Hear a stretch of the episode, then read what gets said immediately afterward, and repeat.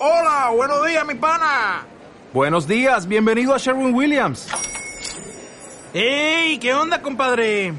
¿Qué onda? Ya tengo lista la pintura que ordenaste en el ProPlus app. Con más de 6.000 representantes en nuestras tiendas listos para atenderte en tu idioma y beneficios para contratistas que encontrarás en aliadopro.com. En Sherwin Williams somos el aliado del PRO.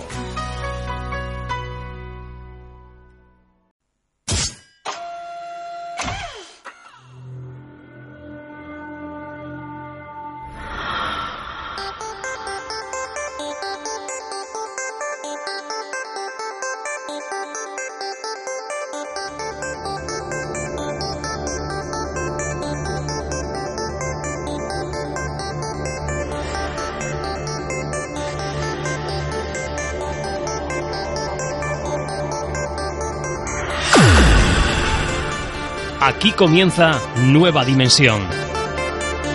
Con Juan Gómez.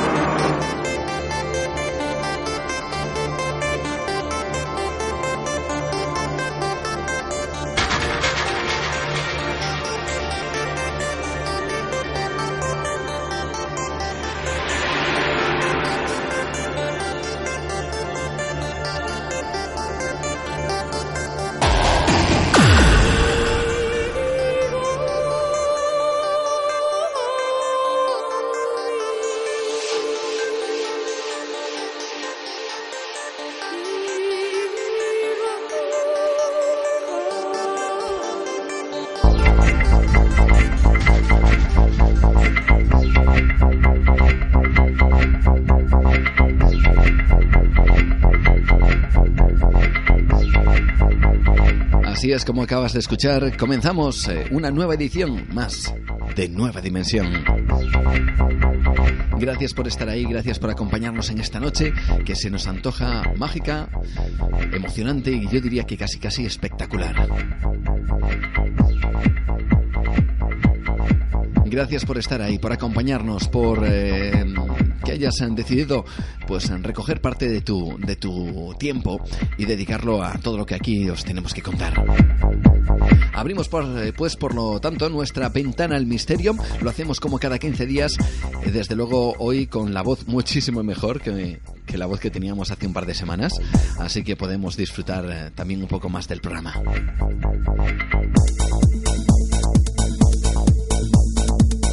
Gracias también por todos y cada uno de vosotros que os descargáis el programa a través de, internet, a través de ese portal ibox.com, a través de nuestro podcast, eh, que ya sabes que puedes acceder a él siempre que quieras, cuando quieras y como quieras. Nuestro podcast es Nueva Dimensión Radio. También gracias a todos los que cada vez sois más amigos en Facebook cada vez eh, que hay una solicitud nueva de amistad, cada vez que, que, os damos las gracias por enviarla y vosotros contestáis, pues eh, desde luego es un orgullo y un placer. Y por supuesto hacer que esta familia pues cada vez sea mayor nos llena de verdadero orgullo. Facebook, Nueva Dimensión Cantabria. Y cada vez que se añade un seguidor más a Twitter, pues eh, somos más conscientes de que las cosas que hacemos aquí, pues os interesan. Eh, cada noticia que sacamos, cada información que os eh, aportamos, pues sé que sé que tenéis, eh, pues eh, no sé si parte de interés, al menos así lo expresáis cada vez que queréis seguirnos, por ejemplo a través de Twitter. Cada vez somos más amigos, más dimensionarios. Si quieres ser tú uno de ellos, estamos muy presentes en arroba nueva de radio en Twitter. Y nuestro email que también es protagonista como parte de, de esas vías de contacto. Puedes eh, llamarnos, eh, o más bien que llamarnos, a hacernos eh, llegar tu, tu, información o tus deseos o tu, tus sugerencias o tus críticas también a través de nuestro email nueva dimensión arroba radioestudio 88 con número punto com.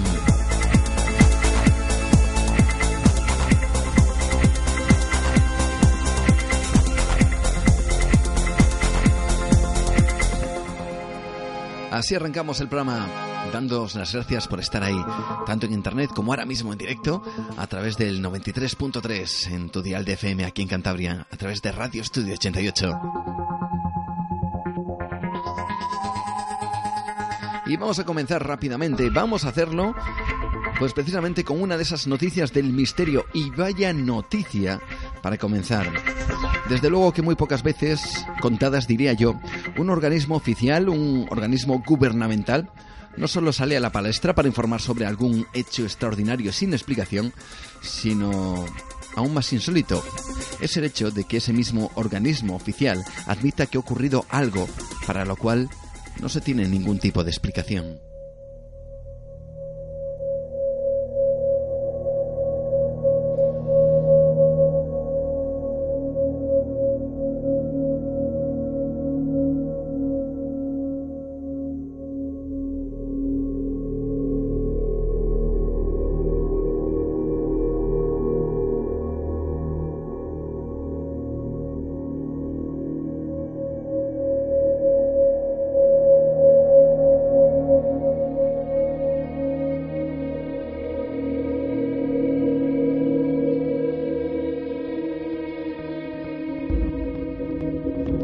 En este primer compás del programa nos vamos hasta Chile, porque allí la Dirección de Aeronáutica Civil de Chile ha desclasificado un documento que ha causado un impacto brutal en los medios de comunicación. Documento recogido por el organismo directamente dependiente de esta organización gubernamental, el Comité de Estudios de Fenómenos Aéreos Anómalos. Pero, ¿quién es este comité? Bueno, pues este comité fue creado para la recopilación, análisis y estudio de todos aquellos reportes de fenómenos aéreos no identificados que se produzcan en el territorio nacional chileno.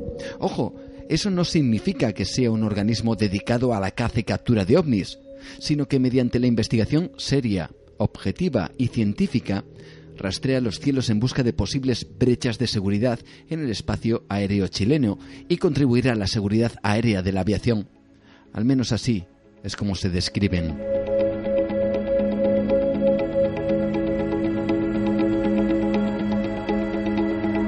Este comité se creó a raíz de que en marzo de 1997 observadores de la Dirección General de Aeronáutica Civil fueron testigos de la aparición de fenómenos aéreos anómalos durante dos noches consecutivas en los alrededores del aeropuerto chileno de Chacayuta de Arica ante dicho revuelo y la posterior difusión en prensa por parte de, esta organización aérea, e independientemente de la procedencia de estos objetos avistados, se advirtió la necesidad de crear un organismo para recoger y recopilar la información de las observaciones que se producían en el espacio aéreo controlado por Chile.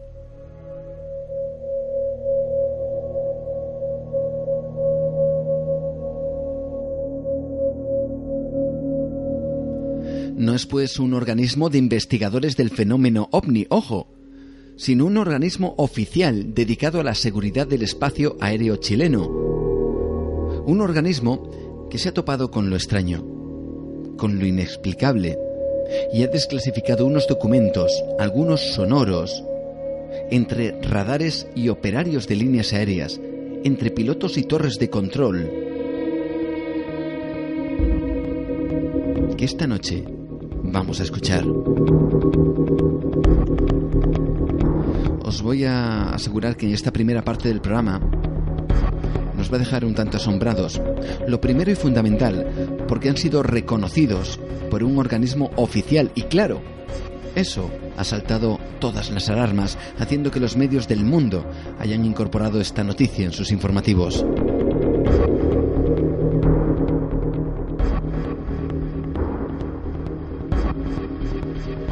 ¿Quién integra este comité? Bueno, pues atentos porque este comité está compuesto no por investigadores del misterio, sino por científicos, militares, químicos nucleares, astrónomos, geógrafos y un largo etcétera. Su director es Ricardo Bermúdez, representante del Ejército de Chile, al cual escucharemos esta noche o Gustavo Rodríguez, representante de la Armada de Chile, que disponen además de asesores como el doctor Mariano Ávila, químico nuclear, el doctor José Luis Cárdenas, especialista en medicina aérea, el doctor Luis Barrera, astrónomo, la doctora en física María Stepanova, el geógrafo de la Universidad de Chile y especialista en imágenes satelitales el doctor Ulises Founded, y un largo etcétera, como digo, de científicos y militares que no dan explicación a ciertos informes que han recogido.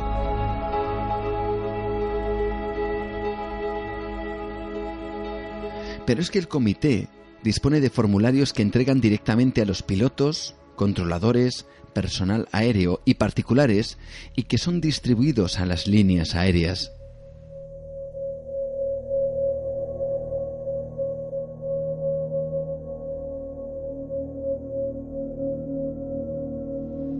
Formularios de las Fuerzas Armadas con el objetivo que sean rellenados y enviados a su organización ante cualquier hecho anómalo. El formulario tiene el nombre de Formulario de Notificación de Incidentes de Tránsito Aéreo. Tras la investigación, donde por cierto los testigos y sus identidades son confidenciales, a cada caso se le asigna un sello de resuelto, de pendiente o de no resuelto. Bien, el equipo de Nueva Dimensión ha accedido a ese cuestionario. Un cuestionario de siete folios, con todo tipo de preguntas, y que tenemos aquí en el programa. Preguntas como, ¿cuáles serán las condiciones del cielo? ¿O qué notó usted de las estrellas o la luna? Incluso acompañan con cuadros donde dibujar o describir aquello que se ha avistado. Siete folios con 28 preguntas que incluyen el nivel académico del testigo. Pero vamos ante todo con esa noticia, esa noticia que ha saltado los medios de comunicación y que en Chile sonaba así. Impacto ha causado el reconocimiento que hizo la Dirección de Aeronáutica Civil de Chile al desclasificar evidencia fotográfica de objetos voladores no identificados ovnis surcando el cielo nacional. Una sorprendente imagen muestra incluso un aparato brillante que se mueve en el cielo y que hasta ahora no se sabe qué es.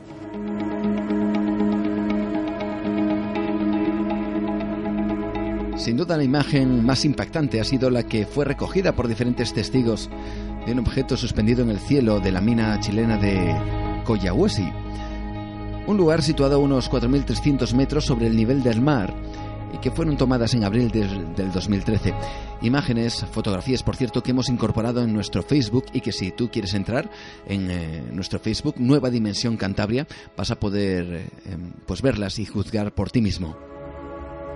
El, el caso ya ha sido nombrado como el caso Koyawasi en dicha serie de fotografías se puede observar un disco achatado de color brillante de un diámetro aproximado de unos 5 a 10 metros, según los testigos, que realizaba movimientos ascendentes, descendentes y horizontales en tramos cortos, a unos 600 metros de la superficie.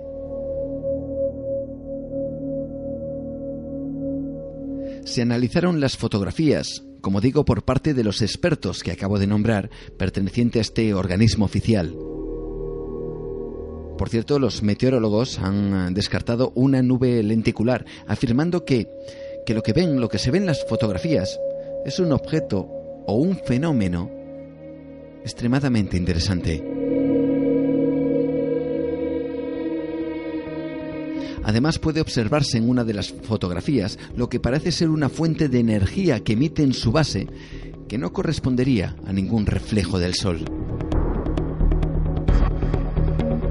Vamos a escuchar precisamente al director de este organismo oficial, a Ricardo Bermúdez, recordemos, representante de las Fuerzas Armadas chilenas, algo, a todas luces, inusual y extraordinario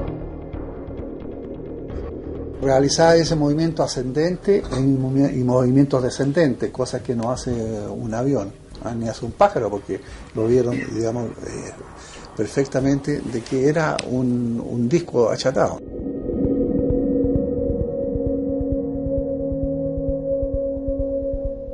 Como digo, ese material fue enviado a los diferentes asesores que tiene el comité.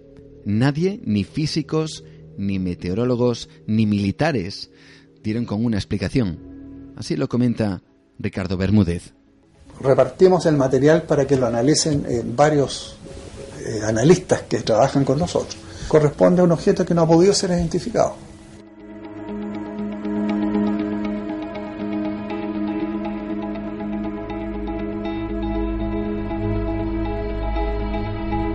Este organismo se dedica a recoger todos esos casos anómalos en pos de la seguridad nacional chilena. Hay que decir que en los últimos cuatro años este comité ha resuelto unos 236 casos y solo el año pasado, por ejemplo, recibió más de mil consultas. Sin embargo, ellos afirman que desde que se inició el proyecto hay un aproximadamente un 3% de casos que corresponden a fenómenos aéreos sin explicación. Bueno, puede que un 3% suene poco e incluso escaso. Sin embargo, tenemos que recordar que si hablamos de unas mil consultas al año desde que se creó el comité, estamos hablando de unas 14.000 consultas. Bien, el 3% serían unos 400 casos, algo nada desdeñable, desde luego. 400 casos que no tienen explicación hasta la fecha.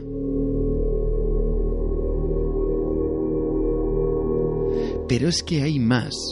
Se habla de, de encuentros anómalos, aéreos, entre pilotos y extraños objetos, o tráficos, como se llama en el argot aeronáutico. Desde luego los pilotos son muy reacios al hablar de estos temas. Se ha consultado a diferentes pilotos comerciales chilenos, como a Jaime Parra, piloto comercial. Le escuchamos.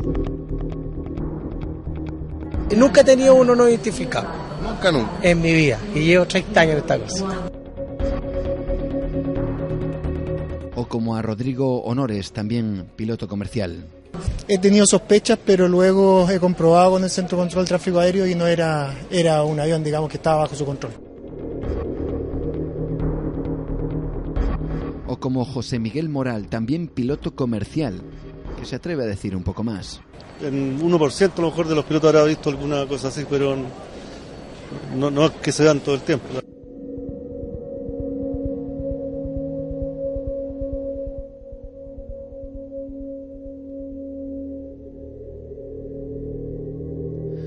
Investigadores como Rodrigo Fuente Ladiza, de la agrupación dedicada a la investigación de fenómenos aéreos anómalos de Chile, afirma que hay casos realmente sorprendentes que están por salir a la, a la luz pública. Escuchamos. Sé que el CEFA tiene mejores casos que lo que han mostrado, eh, que esperamos alguna vez que los den a conocer, eh, pero ya este es un avance importante, sobre todo una fotografía que es una evidencia física.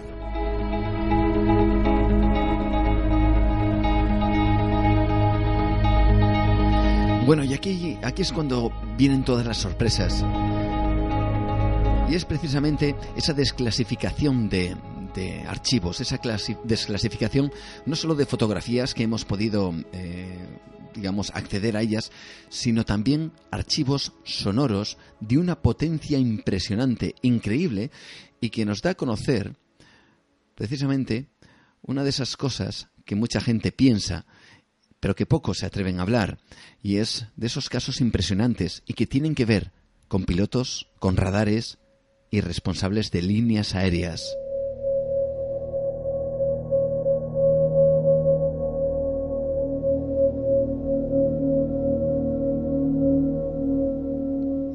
La siguiente grabación que os vamos a dar a conocer.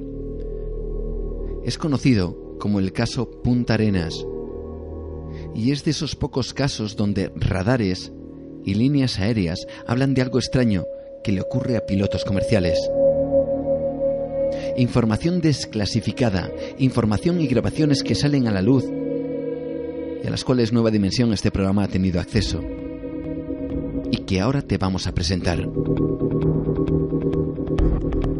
Informaciones que han sido muchas guardadas en ese cajón del silencio y del ocultismo. Te las ofrecemos aquí en Nueva Dimensión. Probablemente cosas que escuchemos esta noche nos recuerden al famoso caso de Manises en España.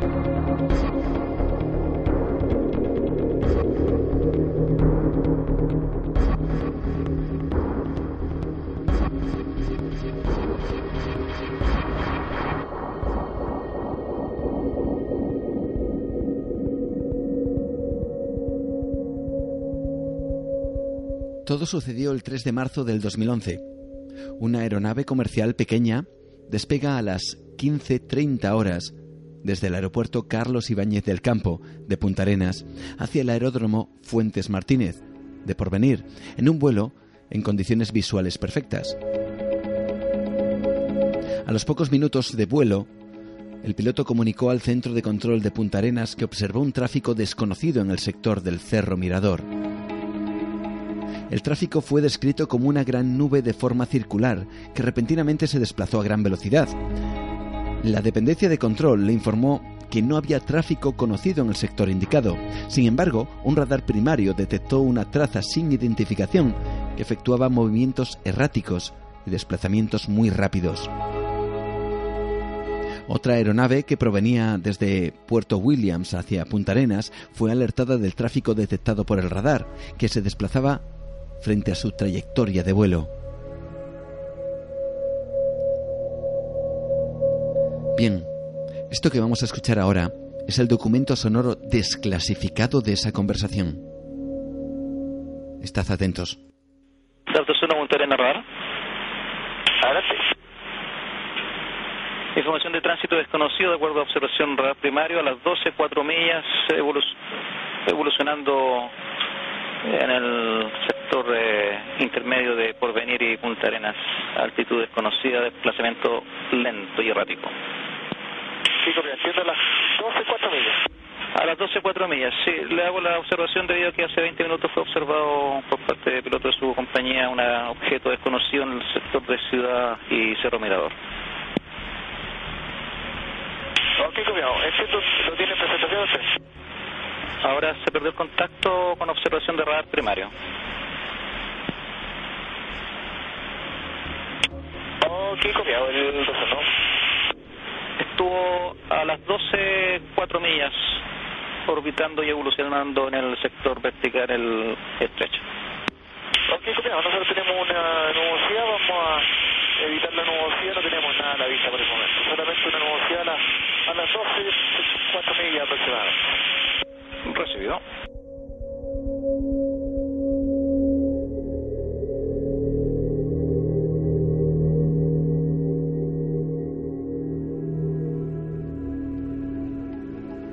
Pero es que hay más. Los documentos sonoros impactantes, algunos realmente sobrecogedores. Otro de esos informes, otra de esas grabaciones a las que hemos tenido acceso, la conversación de lo ocurrido el 30 de octubre del año 1979 en el aeródromo Tobalaba. Hablamos de Santiago de Chile, hablamos de grabaciones a las cuales ha tenido acceso este programa y que ahora mismo vamos a escuchar. Otro de esos casos, otra de esas conversaciones en donde los pilotos, aunque a veces lo quieran negar, se encuentran con lo imposible. Terminal Tobalaba. Adelante Tobalaba. Eh, buenos días, eh, te informo, tenemos sobre Tobalaba, en dirección a la cordillera, un eh, aparato redondo que brilla con el sol, con desplazamiento norte, lo hacia el norte, desplazamiento lento hacia el norte. ¿Puedes repetir la información? No un objeto redondo que brilla con el sol sobre Tobalaba, desplazamiento lento hacia el norte en ascenso. Eh, ¿Podrías indicar la altitud así aproximada? Estimado alrededor de 8 o 9 mil pies, oye. Conforme recibido, manténme informado. Recibido.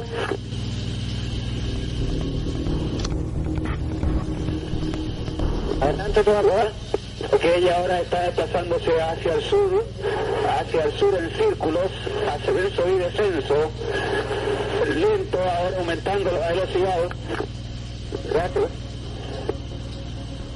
El planeador, mm, me atrevería a decir que no, el avión tampoco porque desarrolló velocidades muy rápidas, eh, por momentos muy lentas, descendió y ascendió rápidamente y ahora en este momento se está posando. Se está posando sobre una pequeña loma de un cerro.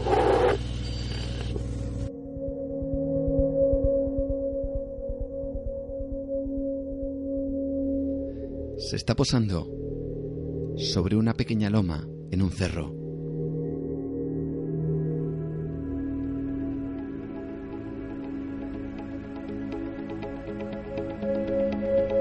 Existen más casos, más documentos sonoros, más informaciones desclasificadas. Y esto solo es una pequeña, pequeñísima parte de lo que este comité tiene en su haber.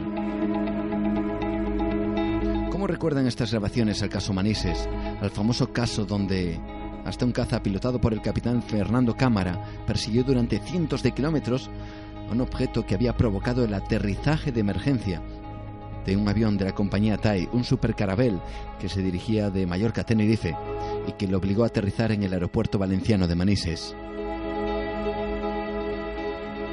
¿Cuántos casos hay? ¿Cuánta ocultación? Vamos a escuchar otra de esas grabaciones. Quizá el audio no sea todo lo bueno, todo lo de la calidad deseable, pero nos da una clara información de que existen fenómenos que los pilotos se encuentran día sí y día también. Oiga, digo, casi nos chocó una cuestión y hizo la aproximación. ¿Está escuchando, Nero? ¿Tu igual? Tuvimos que hacerle el quito, yo pensé que era una- un tráfico y pensamos que era de ustedes. No, yo seguí recién pasó. Tuvimos que hacerle un viraje a la izquierda.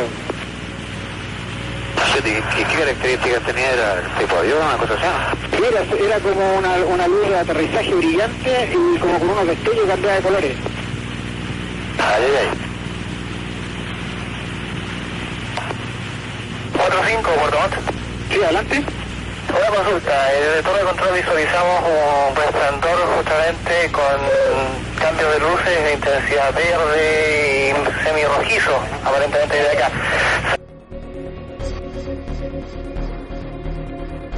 Esto que acabamos de escuchar es otro de esos casos. Fue lo ocurrido al LAN Chile 045, que al igual que el caso Manises, al final tuvo que realizar un aterrizaje porque un objeto no identificado se presentó en trayectoria directa de colisión contra el avión. Hemos ido a hablar entre dos aviones y torre de control. Y aunque como digo la grabación no es eh, de buena calidad, se ha oído decir al piloto muy nervioso, tuvimos que hacerle un quite ante la inminente colisión.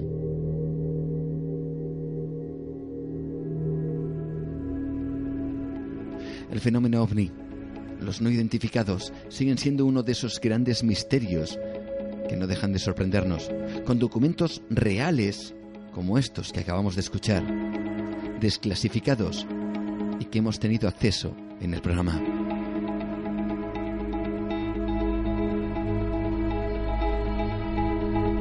Desde Nueva Dimensión intentamos ofreceros aquello que otros quieren guardar en cajones bajo el más poderoso de los cerrojos, que es el silencio, la ocultación y el secretismo. Continuamos. Esto es Nueva Dimensión.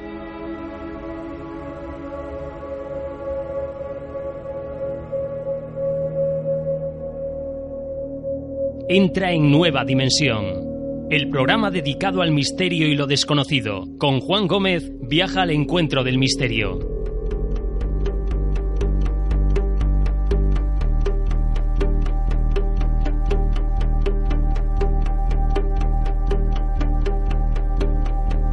¿Cuántas y cuántas y cuántas cosas no tendrá? Ya no hablamos de, de los servicios de seguridad aérea chilenas, sino de los servicios de seguridad aéreos de todo el mundo, por supuesto, evidentemente, incluyendo nuestro país, España.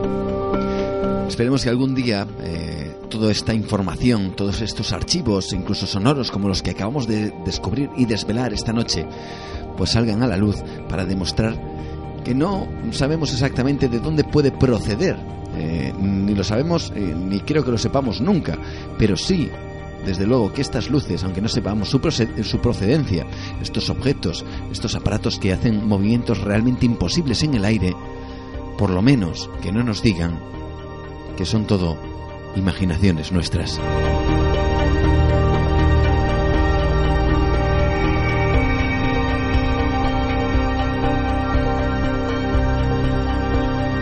Te digo, seguimos adelante aquí en Nueva Dimensión. Seguimos mirando por esta ventana especial en esta noche, mirando al misterio. Y hoy lo vamos a hacer, vamos a cambiar radicalmente nuestra temática porque vamos a tener un invitado muy especial. Antes, recordarte nuestras vías de contacto aquí en el programa Nueva Dimensión Cantabria a través de Facebook. Ahí nos encuentras Nueva Dimensión Cantabria en Twitter también. Cada vez somos más seguidores, sois más seguidores y eso, por supuesto, nos encanta. En eh, arroba nueva de radio estamos presentes en Twitter y también, claro que sí, nuestro email nueva dimensión arroba radioestudio 88 o el 88 con número punto com. Vamos a continuar, vamos a seguir adelante. Por cierto, todos nuestros eh, programas están en iBox, en ese audio kiosco que está en internet, y nuestro podcast está ahí. Este y todos nuestros programas, programas que no vamos a dejar de hacer en verano. Ya sabemos eh, todos eh, que las temporadas de radio pues suelen terminar más o menos pues en julio, una cosa así. Pero nosotros, a nosotros no sé por qué, esto del misterio nos gusta. Ya lo dijimos el año pasado, el misterio no se toma vacaciones, así que nosotros tampoco.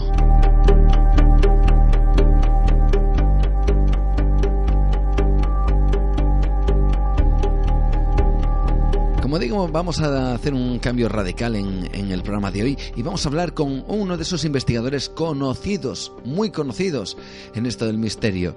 Eh, pues colaborador habitual ya no solo en revistas, eh, también tiene ese programa propio de radio llamado eh, Más allá de la realidad y para todos aquellos amantes de la televisión también lo hemos visto un montón de veces en Cuarto Milenio. Hablamos con Santiago Vázquez que acaba de editar un libro, un libro titulado La Sábana Santa, lo nunca contado.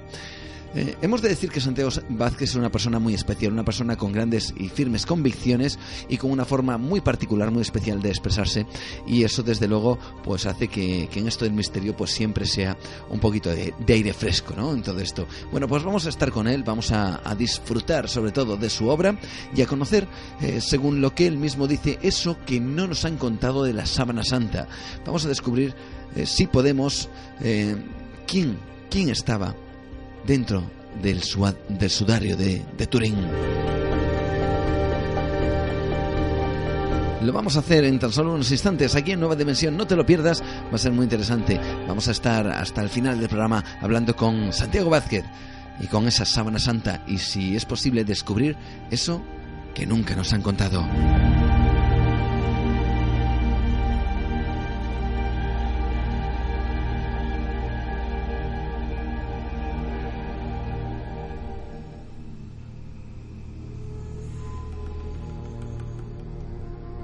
Entra en Nueva Dimensión. El programa dedicado al misterio y lo desconocido. Con Juan Gómez viaja al encuentro del misterio.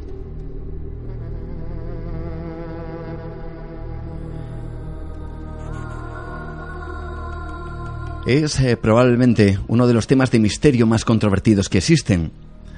Lo primero porque a pesar de los años y el avance de la tecnología, aún no se acaba de dar una respuesta clara y contundente respecto a su origen. Lo segundo porque despierta y toca muchas sensibilidades. Toca directamente con lo religioso, con las creencias personales y también con el misterio más profundo.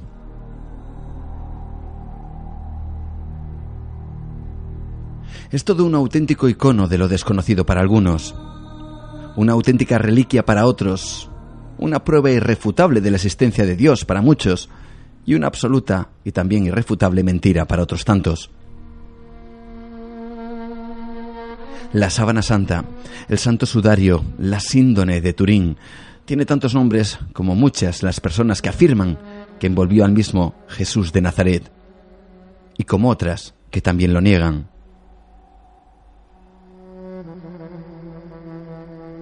Pero más allá de quién fue la persona que estaba envuelta en dicha sábana, nos encontramos con otro misterio.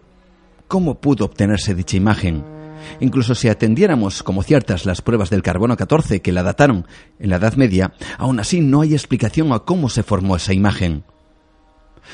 Hay muchos más misterios que rodean la figura de la síndone de Turín, no solamente si fue o no Jesús de Nazaret el que aparece en ella. Quizá esta noche descubramos cosas que nunca nos han contado de este, para algunos, sacro misterio.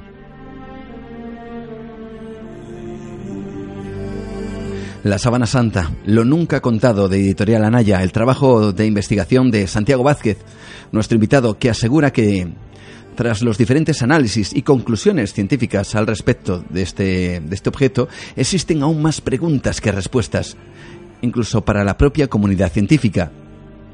Santiago Vázquez, investigador, parapsicólogo conocido seguro de muchos de nuestros oyentes y ahora en esta faceta de escritor para hablar de, lo nunca contado de la sábana santa.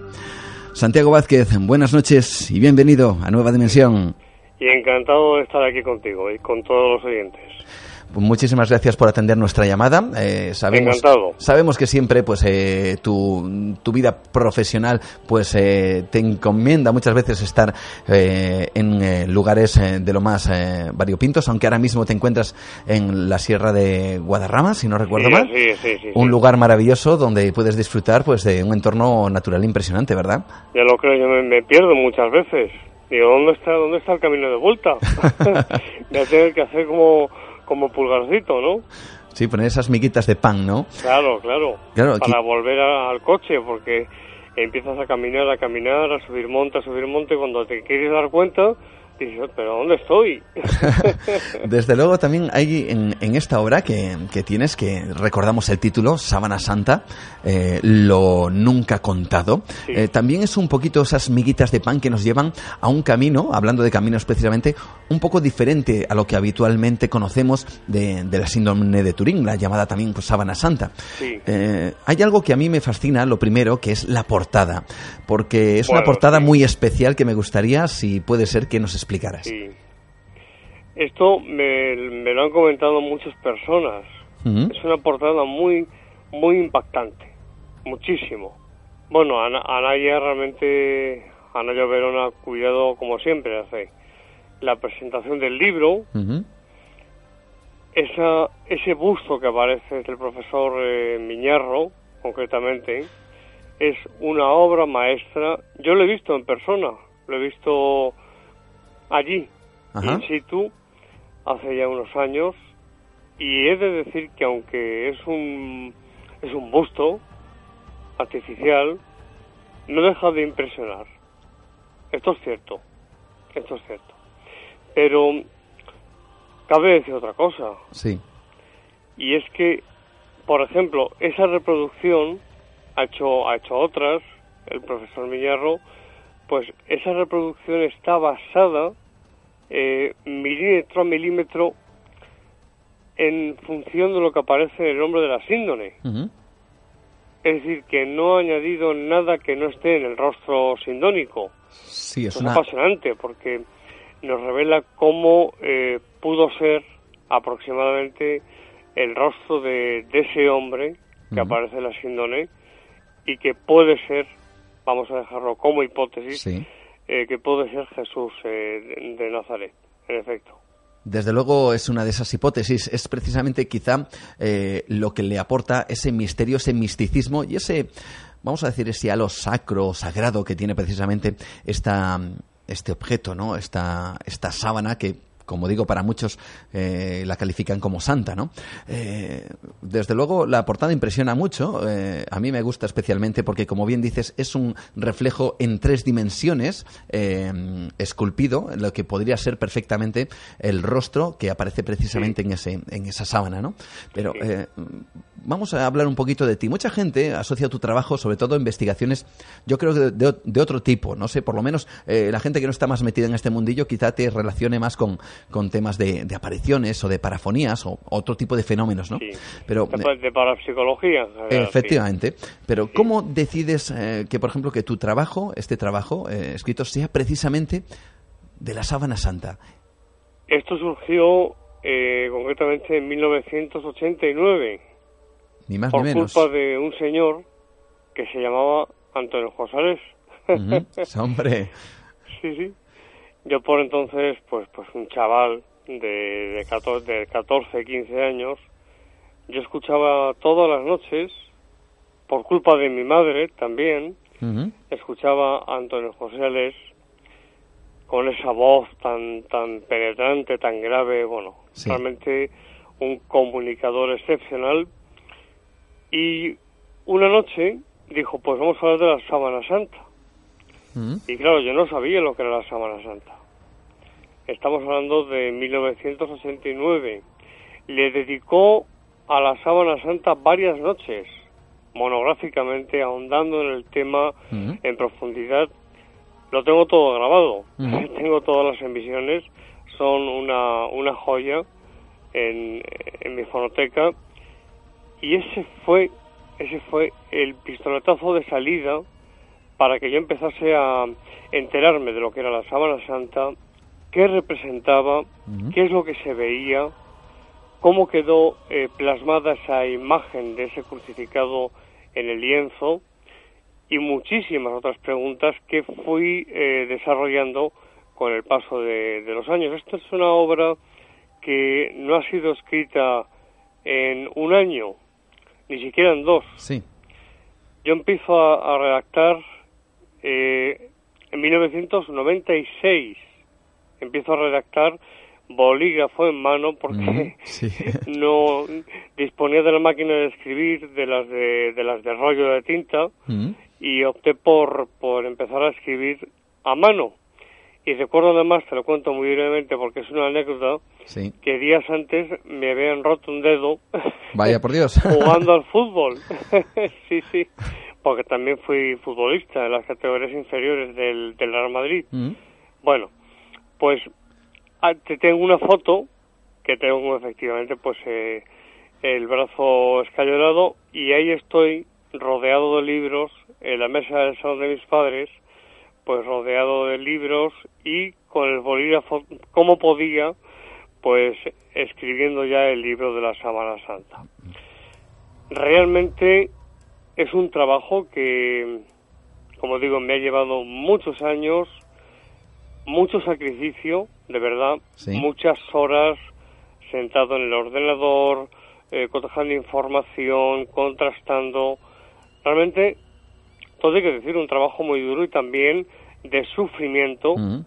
Lo he pasado mal en algunos momentos del, del libro, Sí. de la redacción y de la documentación, claro está, porque cuando uno conoce lo que realmente se le hizo a ese hombre, a ese cadáver, porque es un cadáver, Así hay es. que dejarlo muy claro, no es un maniquí, no es un modelo artificial, no, no. Los anatomistas nos dicen que fue precisamente un cadáver, el cuerpo de una persona que había fallecido y que fue envuelta en ese, en ese lienzo, en ese lienzo. Tú comentas además, Santiago, que, que es eh, todo lo que plasmas en el libro referente precisamente a, a- ese cadáver o a lo que se descubre en la sábana santa, eh, eh, precisamente viene dado a colación de investigaciones científicas. Es decir, hay, hay buena parte de tu libro, desde luego, que no es especulación, sino más bien todo lo contrario. Claro, claro, me alegro muchísimo que digas esto porque no es, no es contemplar el, el asunto de la síndone eh, desde un punto de vista religioso. De hecho, la Iglesia, la Iglesia Católica, no se, no se mete en este, en este asunto. Dice que es, resumiendo, dice que es la ciencia la que tiene que hablar. Y yo estoy de acuerdo, yo estoy de acuerdo. Me preguntaban, bueno, en, muchas ocasiones me han preguntado si la sábana santa ha hecho algún milagro. Pues que sepamos, milagro como hecho, como hecho sobrenatural, en el que, por ejemplo, una persona pues haya sido eh, sanada de una enfermedad, etcétera. En ese sentido yo no tengo ninguna información. Lo que sí puedo decir, y esto es cierto, Sí. es que más un investigador de altísima eh, categoría, de muy diferentes eh, ramas eh, de la ciencia, estudiando la sábana santa de Turín, se han eh, convertido, como Ian Wilson, eh, profesor de historia, en fin, una, una eminencia, pues Wilson, eh, cuando empezó a estudiar la sábana santa y se dio cuenta de que no había ni un solo punto oscuro eh, en el desarrollo de las investigaciones, pues eh, de misa y comunión diaria. Un hombre totalmente Sí. ateo y, y que negaba la existencia de Dios. Quiero decir, si me permites, eh, muy rápidamente, que este no es un libro. Mi libro no es, no es un libro escrito eh, para eh, solamente personas que creen en la religión católica o anglicana o ortodoxa, eh, copta, etcétera, etcétera. No, es un libro escrito para todo el mundo, sean budistas, hinduistas, eh, islámicos, es que da igual, o incluso personas que no creen, que no creen absolutamente en nada, porque como tú muy bien has dicho, lo que yo expongo en el libro y las conclusiones a las que llego eh, posteriormente, avanzado el libro, se basan en la ciencia. Si la ciencia hubiera em, detectado el menor vestigio de falsificación, las investigaciones se hubieran detenido hace muchísimo tiempo, hace décadas, y hoy por hoy el carbono 14, eh, bueno, si quieres hablamos mínimamente. Sí, hablaremos, hablaremos de ello.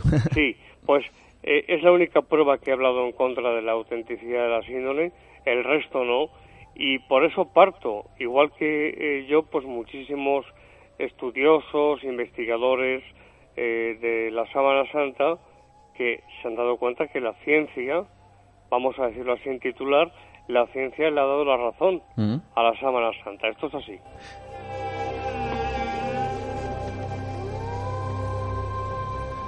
Hay una cosa que me llama particularmente la atención de, de tu libro y es eh, precisamente que comentas algo acerca de, de cuatro fenómenos Sí. que al parecer ocurren en, en el momento en que este, eh, esta persona eh, fallece eh, y que, bueno, que deja una serie de rastros que al final eh, tú describes como en cuatro partes diferenciadas.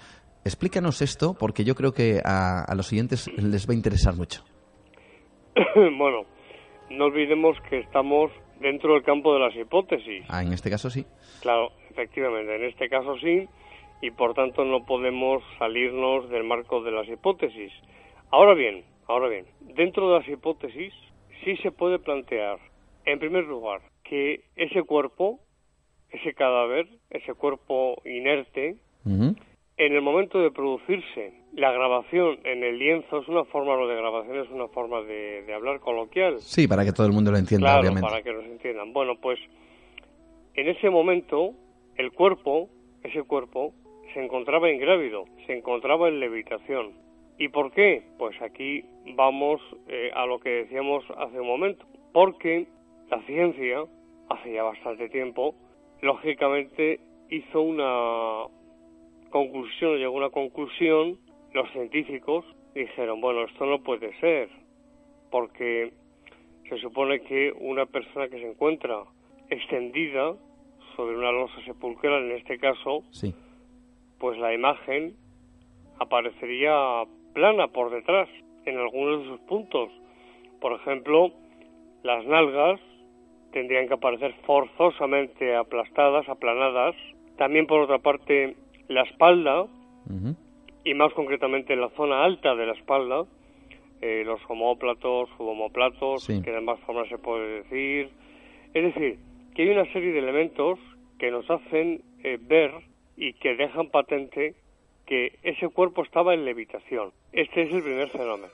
Luego entramos, entramos en una hipótesis que es interesantísima, si bien en el libro es muy ex- extensa, pero yo aviso al lector, aviso al lector de que tenga paciencia, Sí. y es la, la hipótesis de John Jackson, una eminencia dentro del campo de la sindonología, Ujú. que es la hipótesis del cuerpo radiante.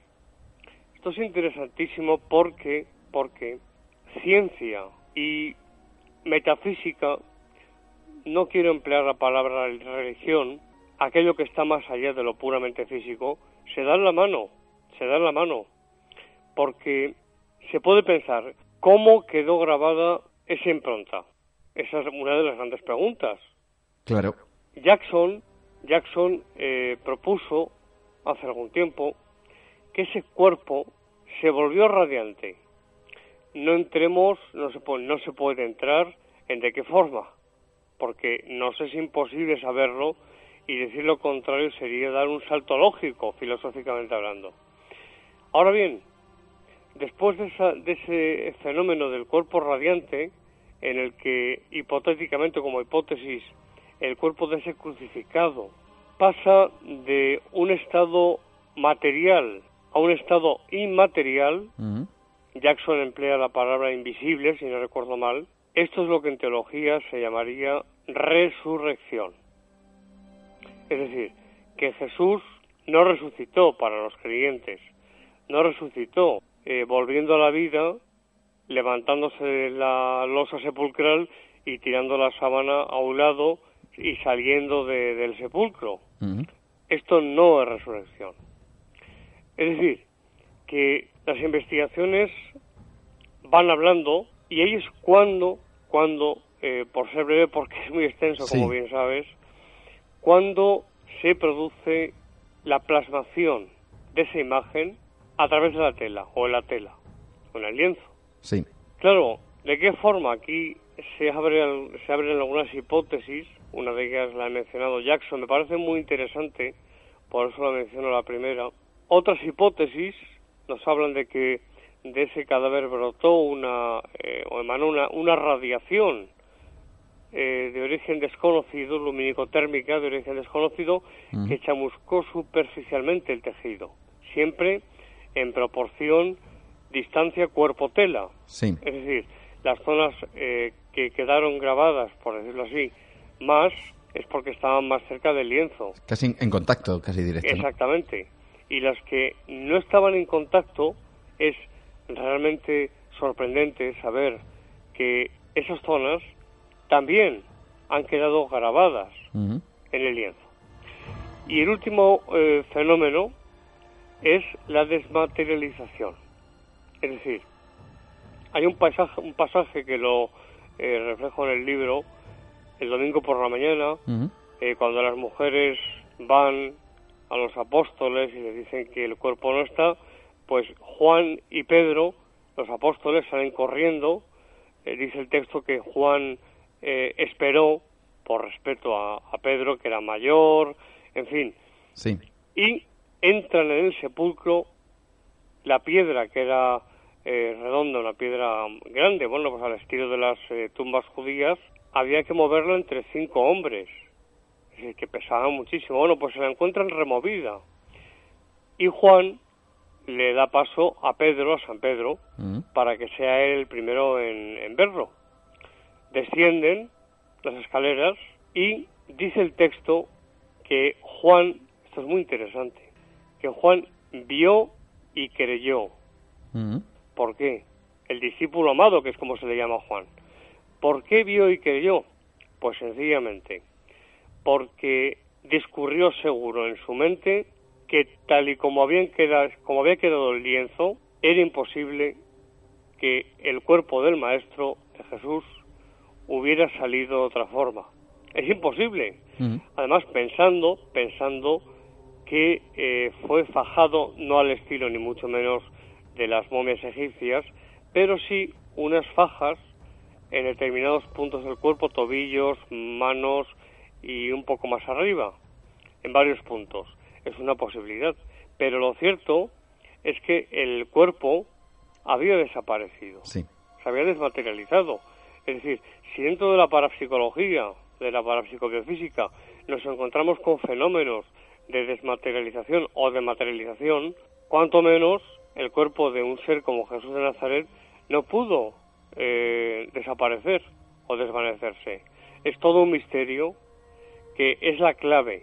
Por eso he dicho que me alegraba esta pregunta. Es la clave de todo. Recordemos que el dogma de la resurrección de Cristo es el dogma central del cristianismo. Como dice Pablo, si Cristo no resucitó, bebamos y, comamos, que mañana moriremos.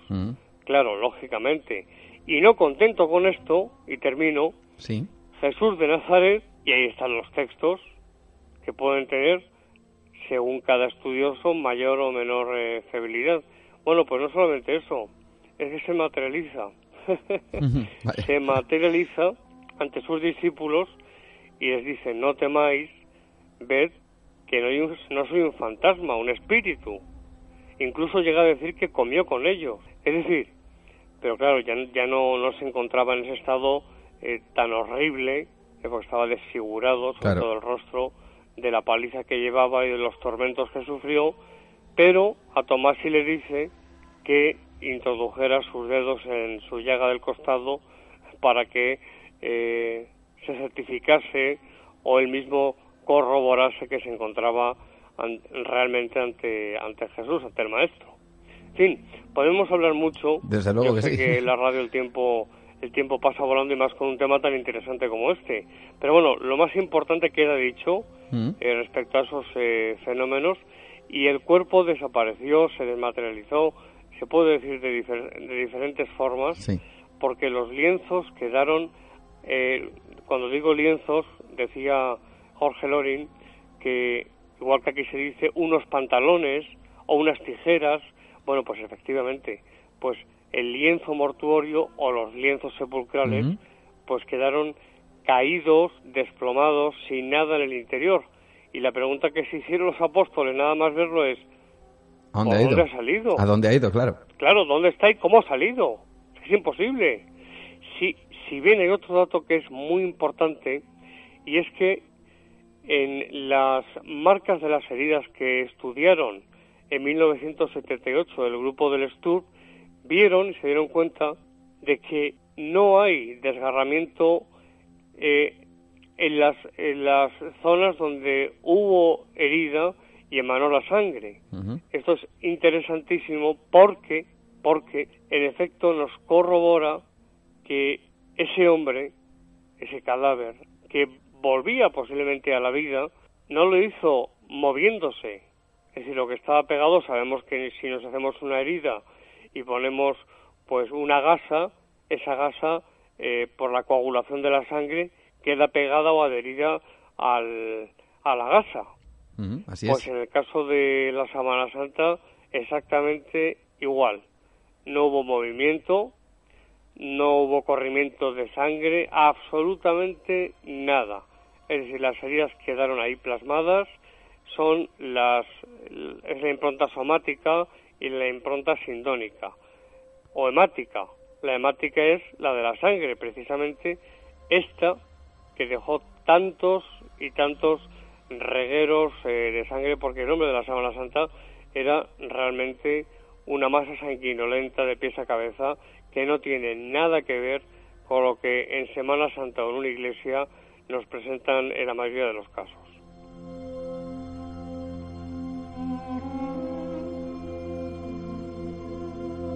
Seguimos hablando con Santiago Vázquez, eh, seguimos hablando de precisamente de esa obra en donde nos describe, eh, como él mismo reza, lo, nunca contado acerca de, la síndrome de Turín, de la sábana santa, esa imagen icónica eh, que para muchos es el santo sudario que envolvió la figura de Jesús de Nazaret. tú has comentado que que lo has pasado mal y a mí me gustaría entrar un poquito afuera, aparte de tus, de tus eh, propios sentimientos a la hora de, dibujar este libro, eh, también eh, dibujando lo que fuera quien fuera, quien estuviera dentro de, ese sudario, realmente lo que vivió y la verdadera pasión ¿no? que, que vivió en este caso física y realmente terrible, ¿verdad, Santiago? Terrible, terrible. He dicho hace unos momentos que lo que vemos en las iglesias o en Semana Santa, de verdad, nada tiene que ver. Si ese es el lienzo que envolvió el cadáver de Jesús, es que no tiene nada que ver con lo que nos eh, representan. Jesús, vamos a hablar según la Semana Santa, eh, o, como digo en el libro, el hombre de la Semana Santa. Si bien mis creencias están, están definidas, pero sí que hago un esfuerzo por eh, ser objetivo de hecho, ya sabes que hay un capítulo que son objeciones a la sábana santa y ahí presento, es un capítulo largo, pero yo creo que muy interesante, presento todas las eh, posibilidades que cabrían para eh, argumentar que la sábana santa es eh, una falsificación medieval. Pero no me habías preguntado eso, sino que me habías preguntado acerca de, de la pasión. Claro, cuando se ha hecho un estudio científico de la sábana santa, eh, se, ha, se ha analizado, vamos a decir que pormenorizadamente, eh, todos los detalles y se ha descubierto que, que Kiel, a ese hombre de la sábana, pues precisamente sufrió una serie de, de en fin, de, de- de atrocidades que quedaron reflejadas y marcadas y de las cuales, por cierto, no hay ningún tipo de duda. No hablamos de hipótesis como antes, sino de algo verdaderamente eh, demostrado. Totalmente, totalmente.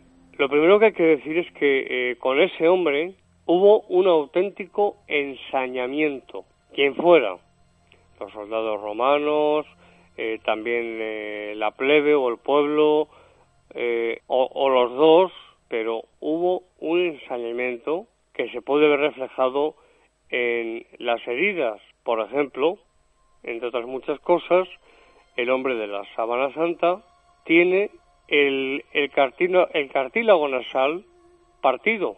Se puede ver perfectamente. De forma que tanto el pómulo como la mejilla derechos quedaron tan inflamados que apenas el ojo derecho se le podía ver. Eh, Aquí el texto habla de, de ra- rapisma. Esto quiere decir golpe eh, dado con una estaca o con un palo. Los forenses nos dicen cilíndrico y dado o propinado desde la derecha de este hombre, del hombre de la sábana santa. Algunos autores, yo me, me sumo a, a esta hipótesis, nos dicen que fue el estacazo o el palo tremendo que le asestó uno de los eh, soldados, uno de los eh, miembros del Sanedrín que cuidaban de la seguridad, no eran sanedritas, no eran eh, religiosos, pero sí, digamos, una guardia del Sanedrín, por simplificar, cuando le pregunta nada más y nada menos que Caifás, y Jesús le responde, todos me habéis oído, pregúntale, a- pregúntales a ellos, y es cuando se produce el estacazo, ese rapisma, ese golpe tremendo, y le dice, así respondes al pontífice. Claro, el, el palo eh, por la herida era cilíndrico y por otra parte lo estaba sujetando con la mano izquierda, la persona que propinó ese, ese golpe brutal, que le produjo, como he dicho, la separación del cartílago nasal y la inflamación del pómulo y de la mejilla. Este es uno de los detalles que es muy interesante. Luego nos encontramos, por ejemplo, en busca de la figura de Jesús, si es o no es, por ejemplo, con el casco de espinas, que como eh, los aficionados al tema saben, y para los aficionados lo contamos, que la corona que se le colocó a ese, a ese hombre de la síndone no fue una corona como lo vemos en la iconografía tradicional alrededor de la, de la cabeza, ni muchísimo menos. Era un casco o un capacete de espinas que le cubría desde, desde la frente hasta la nuca, a modo de mitra o de, o de corona eh, oriental, en efecto, pues los soldados, mofándose, ya que le había dicho y mantenía que era rey y que su reino no estaba en este mundo, pues dijeron, bueno, pues como eres rey te vamos a poner una corona, una de las capas, con toda seguridad. Esto de la capa ya no es científico, pero es, es probable que le pusieran una capa de uno de los soldados y luego le dieron o le pusieron en las manos el- un báculo, de forma que ya se encontraban con un rey. Y dice el texto que le dieron eh, bofetadas, que le taparon el rostro, se ensañaron con él y le decían, eh, Cristo, adivina quién te ha pegado. Es, es escalofriante. Tenemos la flagelación también. La flagelación fue brutal, brutal. La columna, porque fue una columna, estaba atado eh, con, con las manos atado a ella, a ellas y él pendiendo, colgando de, de esa columna, fue prácticamente no hay en el cuerpo de ese hombre una zona más o menos amplia donde no se le castigó con el fragum taxilatum, también llamado el escorpión, por el dolor que, que provocaba. Tan es así que mm, las heridas provocadas por flagelación, por la punta de estos, eh, de estos haces, que eran tres por tres haces por correa, Sí. bueno, pues estos, estos eh, a- algunos hablan de, de desgarramiento. Lo cierto es que se clavaba en la piel, se clavaba en la piel. Eran la, mayoría, la mayoría de ellos eran de, de plomo, otros eran tabas de, de hueso. Provocaban un, un dolor terrible, terrible. Y eso sí, eran esos dos, por el ángulo de inclinación de los golpes, supieron muy bien que ese reo estaba eh, condenado en ese momento a ser flagelado, porque Pilato eh, lo dijo porque el pueblo lo pedía, pero no golpearon en zonas eh, vitales, donde se encontraban órganos vitales como por ejemplo el corazón, porque el castigo era flagelarle, no matarle. Y cuando aparece de nuevo después de la flagelación, que fue brutal, como he dicho, 120 golpes se han llegado a contar de, de flagelo, pues Pilato dice, exe homo, ahí tenéis al hombre. Y es cuando escucha eh, al pueblo decir, crucifícale, crucifícale. Es decir, que Jesús, si ese es el hombre de la síndrome, fue juzgado dos veces. Esto en derecho, y precisamente eh, de ahí procede el actual, el derecho romano, no permite que un sujeto, que un individuo, sea juzgado dos veces. Esto no, no, no se puede dar. En el caso de Jesús se dio. Primero se le sentenció a una flagelación brutal y después se le eh, sentenció con la muerte en la cruz.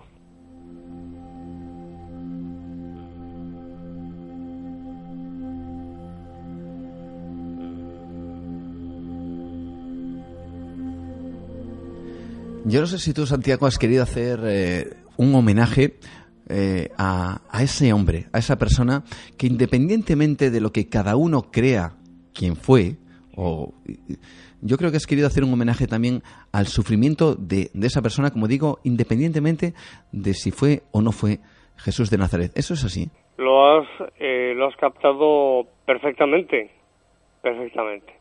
Independientemente de que sea Jesús de Nazaret ese hombre. Lo cierto, y esto lo, remarco una vez más, lo cierto es que esa sábana, esa síndone, viene del griego sindón, que quiere decir sábana. Ese lienzo mortuorio envolvió, y esto lo dicen, no, no, no lo dice un romántico de la sábana santa o un, o un eh, soñador de la sábana santa, no, no, esto lo dicen desde hace ya mucho tiempo lo dicen los anatomistas, forenses, médicos que han investigado la imagen sindónica. Incluso en el 78, 1978, en el Sturp, se pudo eh, comprobar, se pudieron comprobar muchas cosas en esa investigación, pero una de ellas eh, fue lo que se suponía desde, desde hace mucho tiempo, y es que esa sábana eh, contuvo el cadáver de un hombre real.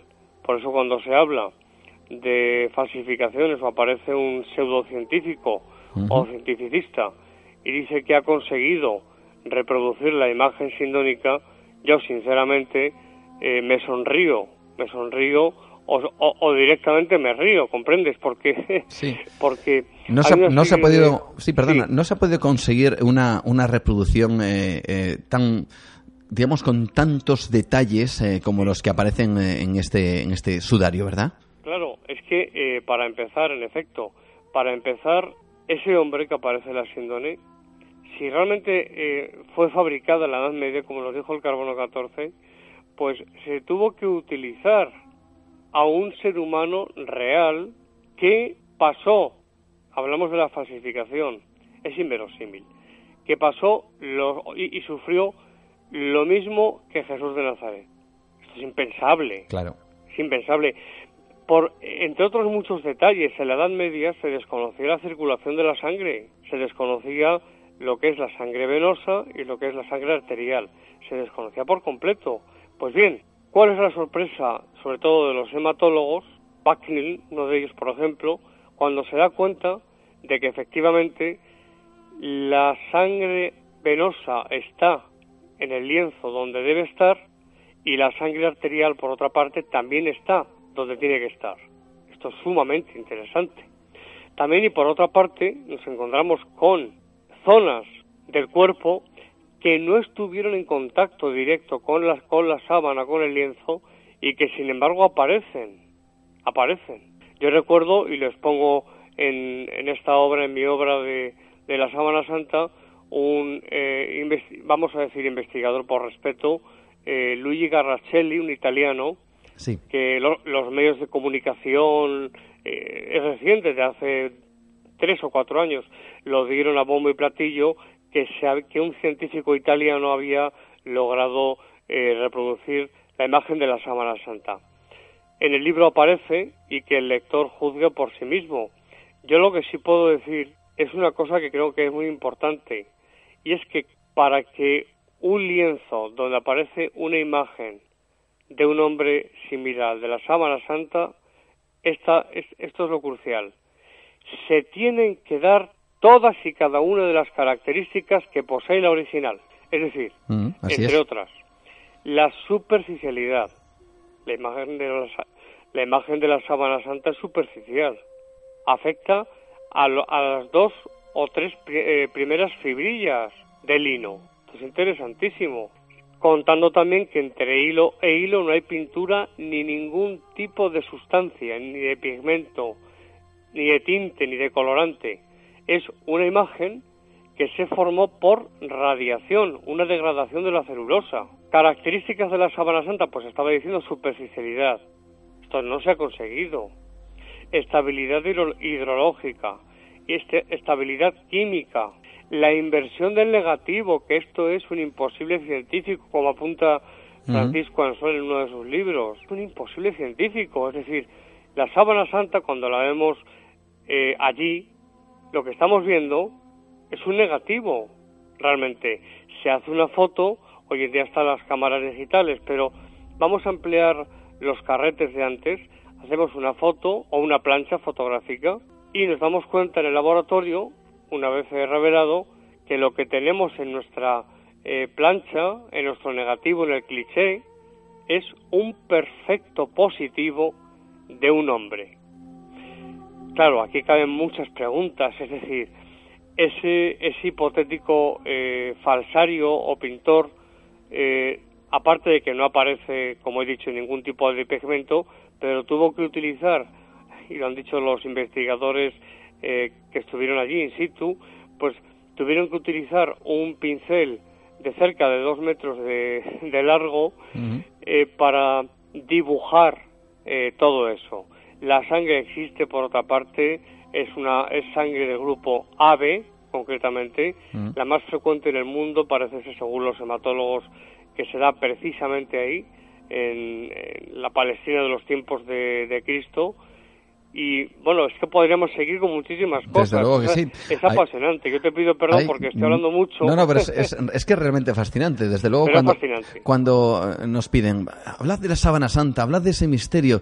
Y digo, es que no podríamos hablar un día de él. Tendríamos que hablar, desde luego, muchísimos días y, y, y centrarnos en muchos aspectos y en muchos detalles que son realmente interesantes. Incluso en esto que apuntabas ahora mismo, de toda esa, vamos a decir, impregnación con tantos eh, detalles a nivel de sangre, a nivel de disposición, etcétera, eh, alguien podría pensar, bueno, eh, pero es que el carbono 14 dijo que estaba, eh, que era mediados, que era en la Edad Media, perdón. Alguien incluso podría pensar, bueno, pero es que, aunque fuera de la Edad Media, el realizar algo así es realmente imposible. Claro, es un razonamiento lógico formal perfecto, perfecto, porque supongamos que efectivamente es una falsificación, que yo no tengo ninguna duda en que es auténtica pero supongamos que es una falsificación. Esto realmente es un sinsentido, porque ¿cómo se hizo? Tú lo has dicho, la pregunta es esa. Bien, es una, es una falsificación, pero ¿quién ha logrado eh, reproducir esa impronta? Que es, es que una de las ¿Y con qué medios, no? También. ¿El qué? ¿Quién y con qué medios? ¿Y con qué medios? Claro, es que como he dicho es una degradación de la celulosa del tejido que afecta esa radiación de la que he hablado antes, esa radiación que fue controlada en el tiempo y en sus efectos, en su duración por otra parte, pues esa radiación chamuscó muy, muy superficialmente el tejido. Es decir, no tiene nada que ver con todo lo que nos han contado. Eh, se lo comentaba el otro día una persona, también en, en radio, cuando me preguntó que si fue Leonardo da Vinci. Esto se ha dicho y se ha escrito incluso. Sí, sí, ¿Alguna obra? Vamos a ver, Leonardo da Vinci, si la memoria no me falla y la historia tampoco, nació en 1403. Es decir, que eh, la prueba de datación mediante el carbono 14 cifró o dató la síndone entre 1260 y 1390. Si cogemos 1390 como fecha límite, nos encontramos con que Leonardo da Vinci no existía. Claro, claro. Es así de sencillo. Es una aberración, esto, una aberración científica.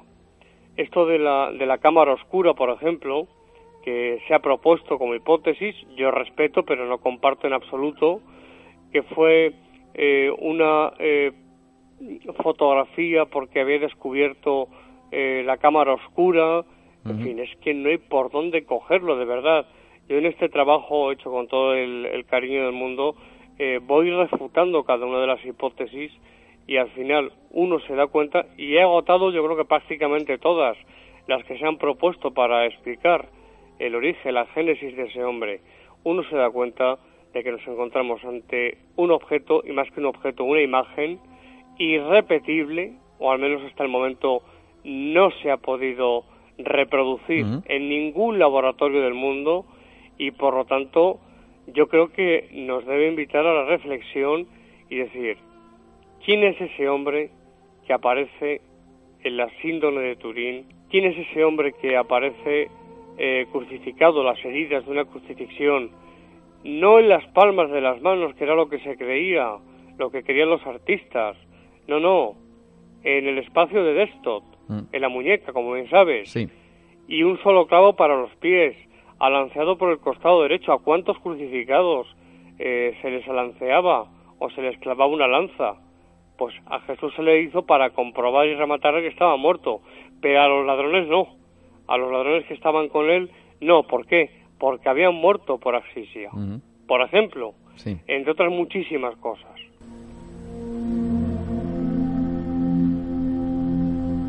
Yo no sé, casi para, para casi terminar esta, esta parte de esta entrevista, este, este análisis eh, pormenorizando que tú haces en, dentro de tu obra, dentro de, de tu libro eh, titulado así, La sábana santa, lo nunca contado, editorial Anaya.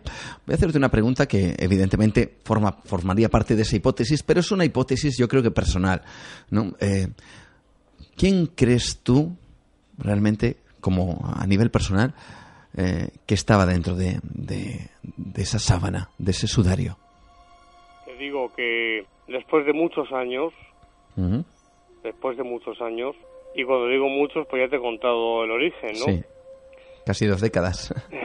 sí, después de haber hablado con muchas personas entendidas, soy miembro eh, del Centro Español de Sindonología, he asistido a más de un acto interesantísimo qué pena no vivir en Valencia, ¿no? Para esto, porque la sede está en Valencia. Sí. Invito a todos los oyentes a que entren en elinteon.com, es gratuita la entrada, es una maravilla, realmente. Pero no me escapo de tu pregunta. Sí. Y sí, sí, y no, y voy a voy a decirte lo que pienso y siento. Yo creo que efectivamente nos encontramos ante el lienzo mortuorio que envolvió el cadáver de Jesús de Nazaret.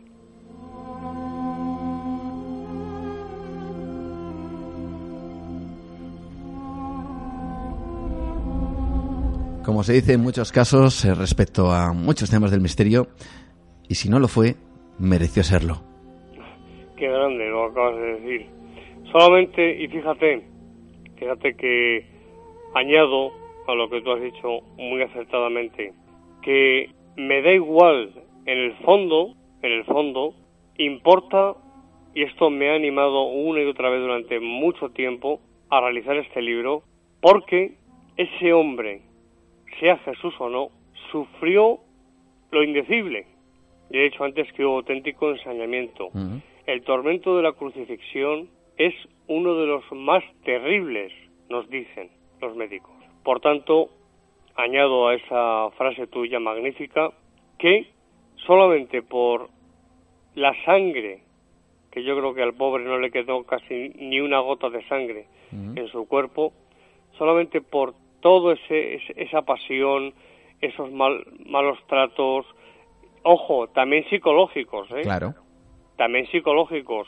Ese hombre, eh, si, si es Jesús, sufrió no solamente físicamente que el dolor a través del espacio de Desktop, dicen eh, los anatomistas y forenses que es un dolor incompatible con la vida, pues también se encontró al pie de la cruz, prácticamente, a la turba, a turba, a la plebe, que le insultaba, que se mofaba de él, que le decía, ¿no, ¿no decías tú que eres el Hijo de Dios? Pues baja de la cruz, si tienes ese poder. Y él no quiso. No quiso, los podría haber, y esto es un poco más personal, los podría haber pulverizado en un momento, pero no lo hizo, porque este es un asunto teológico ya el que voy a decir, nos encontramos con la redención. La redención, podríamos hacer un programa entero sobre ese tema. Desde luego. Ya es teológico, es teología pura, es apasionante, interesantísimo. Y la pregunta que yo planteo aquí es, si ese hombre es Jesús, ¿por qué, se lo pregunto a Dios, al Padre, ¿por qué ese hombre, a la segunda persona de la Trinidad, teológicamente hablando, Jesús, ¿por qué ese hombre tuvo que sufrir tantísimo? ¿Por qué? ¿Por qué tuvo que derramar hasta la última gota de su sangre cuando expiró finalmente en el, en el Monte Calvario, en esa cruz, ante tantas personas que le insultaban y se mofaban? ¿Por qué todo eso? Es lo que yo me pregunto realmente, me lo he planteado muchas veces, pero no consigo encontrar una respuesta. La respuesta teológica ya la sabemos, y es que vino a liberarnos del pecado original. No es, en mi opinión, y es una opinión, si esto lo digo hace 500 años, la Inquisición, no, 500 no, pero sí 300 la Inquisición me hubiera quemado la hoguera. En mi opinión, no vino a quitarnos el pecado original de Adán y Eva, que ese es otro tema también, si existieron o no, o era la raza humana, en definitiva, pues yo creo que Jesús no vino a eso. Él, hay una frase, y aquí termino, eh, hay una frase en, en los textos evangélicos que dice que, dice Jesús, que no hay mayor amor que aquel que da su vida por sus amigos.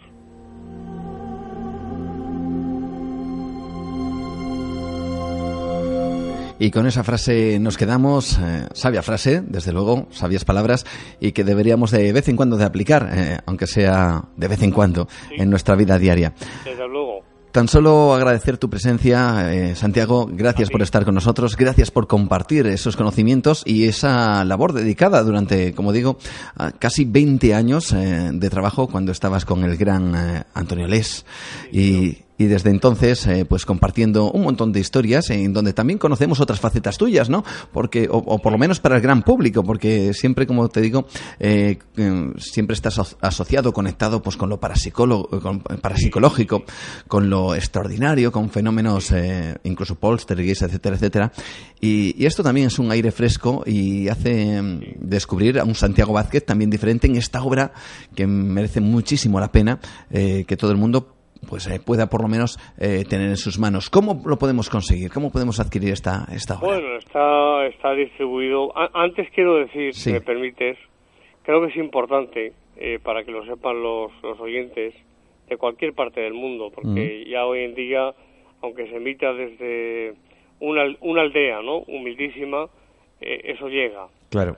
Pues bien, eh, que sepan los, los oyentes, que les llame la atención el tema, eh, primero que no van a salir defraudados, quizás, quizás eh, puede sonar un poco a, por mi parte a, a arrogancia, no lo es, que lo Ujú. sabe Dios, pero es un trabajo muy trabajado, valga la redundancia, de mucho pensar, de mucho, de mucha recopilación de información, documentación, y también que sepan que es lo que quería decir, que una buena parte de, en fin, de las ventas de este libro, Yo nunca me he movido por dinero, los que me conocen lo saben bien. Es benéfico, ¿verdad? Claro, claro. Eh, ese, eh, esas ventas en una gran parte van, van destinadas a, a obras benéficas, en efecto, y te- pues te menciono una de ellas. Son las, las monjitas o las monjas de la Madre Teresa de Calcuta. Yo sé que ese dinero, sea lo que sea, yo sé que cuando se lo dé lo van a emplear en... No digo que otros no lo empleen, quiero decir que a mí la Madre Teresa de Calcuta me tocó muy, muy, muy en el fondo y sus eh, discípulas tienen un carisma muy especial, ojo, de cuidar, de lavar a un leproso, así es. Sí. De lavar a, un, a una persona que acaban de recoger de la calle y que a lo mejor hace un año que no se, que no se ducha, pues con todo el amor del mundo le, lo hacen y les dan de comer y de cenar y si están enfermos les llevan a, los médicos. Yo creo que esto es importante. Yo no puedo hacer, amigo, yo no puedo hacer mm. un libro donde eh, se hable centralmente, lógicamente, de Jesús de Nazaret y quedarme con todas las ventas. Las ventas hay que vivir, lógicamente. Eh, yo tengo una profesión, esto es escribir. Supongo que tengo derecho, no lo sé. Eso también que lo diga él, Jesús. Pues, pues, pues también lógicamente pues a, vivir. Pero como te digo, una, una de las eh, de las cosas es esa. Hay otras también, hay otras. Y solamente decir que aparte, por ejemplo, del tema de la síndrome, también es curioso cómo me interesa, amigo, el tema opuesto, que es la demonología. Curioso, ¿no? sí, las, las posesiones, los exorcismos, los poseídos. Es un tema que me, me apasiona también, es la cara y la cruz de la moneda, ¿no? Por una parte me interesa muchísimo desde muy jovencito la figura de Jesús, pero por otra parte eh, la mejor eh, forma de vencer al enemigo es conociéndole. Y en esas eh, posesiones yo he presenciado realmente cosas espectaculares que no tienen un origen lógico ni racional, pues te das cuenta de que efectivamente, y aquí termino, en el mundo espiritual hay seres, entidades, llámese como se quiera, que precisamente no, no son buenas y que hacen todo lo posible, estamos de nuevo en teología, o incluso metafísica, hacen todo lo posible por arruinar a la persona. Esto me lo decía alguien, y aquí cierro, te lo prometo. tranquilo, no hay problema. Me lo decía alguien, y creo, lo reseño porque es importante. Me decía, mira, yo lo que quiero es suicidarme. Y lo voy a hacer, me decía. El Padre Amor, que como, sabes es la máxima autoridad en el mundo, en esta materia, el, el exorcista de, de, Roma. así es, así es. Pues en su libro habla un exorcista, hace una distinción de cinco puntos, si no recuerdo mal, según la experiencia en exorcismos y en hablar con personas que están poseídas. Bueno, pues la cuarta, si no recuerdo mal, es quitarle a la persona las ganas de vivir. Y la quinta, por eso lo hablaba, la quinta es que los demonios, un demonio, porque hablamos del demonio y decimos Satanás, no, es que hay legiones, como dice Apocalipsis, de, demonios. Un demonio, dos, tres, insuflan a la persona lo que teológicamente se llama especies inteligibles, es decir, que acude, que, que anidan en su mente con la idea de que se suicide. Es la última meta de un de, los mm. demonios. Esto lo dice un exorcista. Esto no quiere decir que sea mi opinión de que todos los casos, por favor, ¿eh? Por supuesto. que los casos de suicidio sea porque están influidos por un demonio. Faltaría más. Faltaría más. Pero como posibilidad dentro de la demonología, pues es lo que se apunta, sencillamente.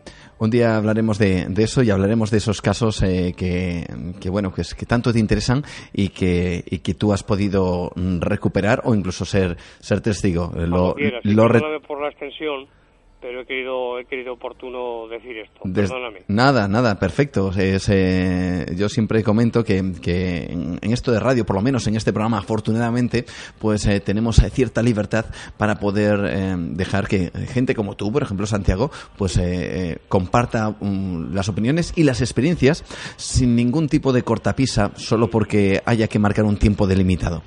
Y, por otras cosas, como ocurre en otros programas. Por supuesto. y, en y en radio ni eh, por lo menos en radio hay cierto margen. Bueno, tú ya lo sabes, en televisión la cosa se complica, ya sabes.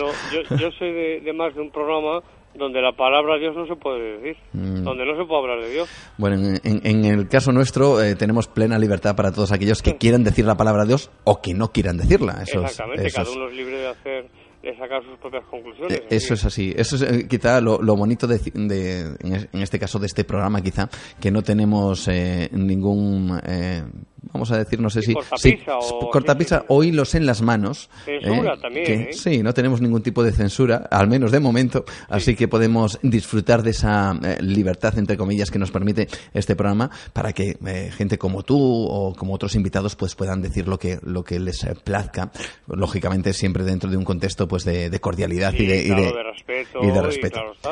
Estupendo, fantástico, Santiago. Un verdadero De verdad, placer. Muchísimas gracias. Gracias, amigo. gracias a ti y estaremos en contacto. Seguiremos hablando de muchas más cosas eh, Pues porque es realmente interesante. Un abrazo muy fuerte para todos los oyentes y, lógicamente, especialmente para ti y por haberme invitado a, a tu programa. Gracias. Gracias. Gracias, amigo. Gracias.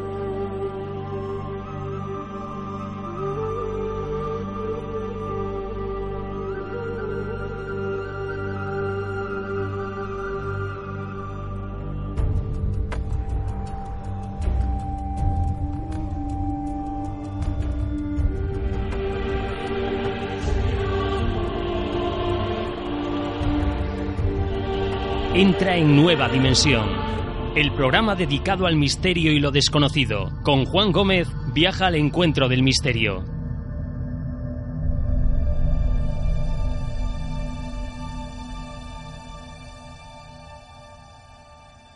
Sin duda, poco a poco yo creo que esta sintonía, pues ya vas eh, reconociendo que, que nos da pie precisamente a terminar, a finalizar, a cerrar esta ventana al misterio.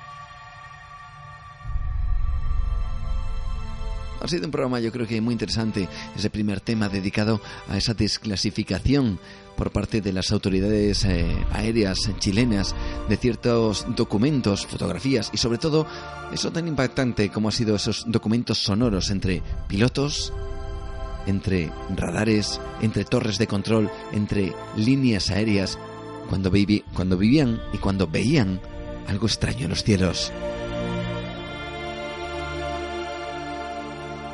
Y luego con la voz, desde luego inigualable y también con la forma de, de explicarse de manera, pues, eh, de lo más extraordinaria por parte de, de Santiago Vázquez que nos ha hablado de la sábana santa de esa obra llamada Lo que nunca nos han contado. Y hasta aquí terminamos, hasta aquí llegamos nuestra edición de hoy de Nueva Dimensión. Ya sabes que estaremos de nuevo dentro de 15 días para abrir nuestra ventana al misterio, para ver y mirar a esos mundos increíbles.